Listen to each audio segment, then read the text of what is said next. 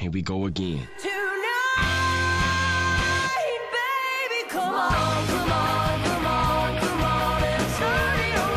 Sean bienvenidos a Day to Day. Nosotros somos los hermanos Loma y esto es lo que tienes que saber del día 3 de julio. Historia de México. El 3 de julio de 1955, en las elecciones presidenciales por primera vez en México, las mujeres acuden a las urnas a emitir su voto. Son ciudadanos de la República los varones y las mujeres que teniendo la calidad de mexicanos reúnan además los siguientes requisitos. Haber cumplido 18 años siendo casados o 21 si no lo son y tener un modo honesto de vivir.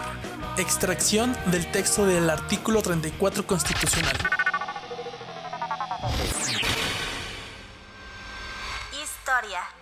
El 3 de julio de 1883 nace el escritor checo Franz Kafka, autor de La Metamorfosis, y con eso nos vamos a nuestra siguiente sección. Saca el chismecito. Esta sección es traída para ti por Welcome to Casa Loma since 2021. Era un fanático empedernido de Cervantes, Dickens y Flaubert.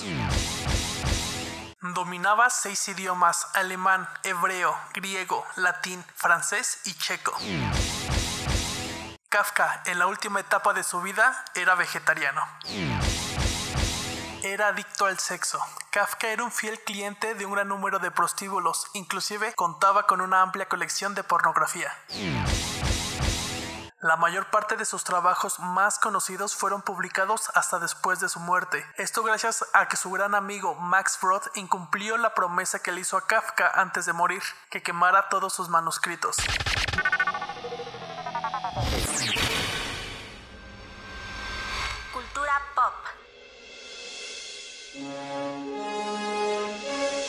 El 3 de julio de 1985 en Estados Unidos se estrena la película Back to the Future, conocida en México como Volver al Futuro, uno de los filmes más exitosos en la historia del cine, cuyo guion fue rechazado más de 40 veces por cada gran estudio. Columbia Pictures lo rechazó porque pensaron que a pesar de que era una buena idea no es lo suficientemente sexual, mientras que Disney lo consideró obsceno.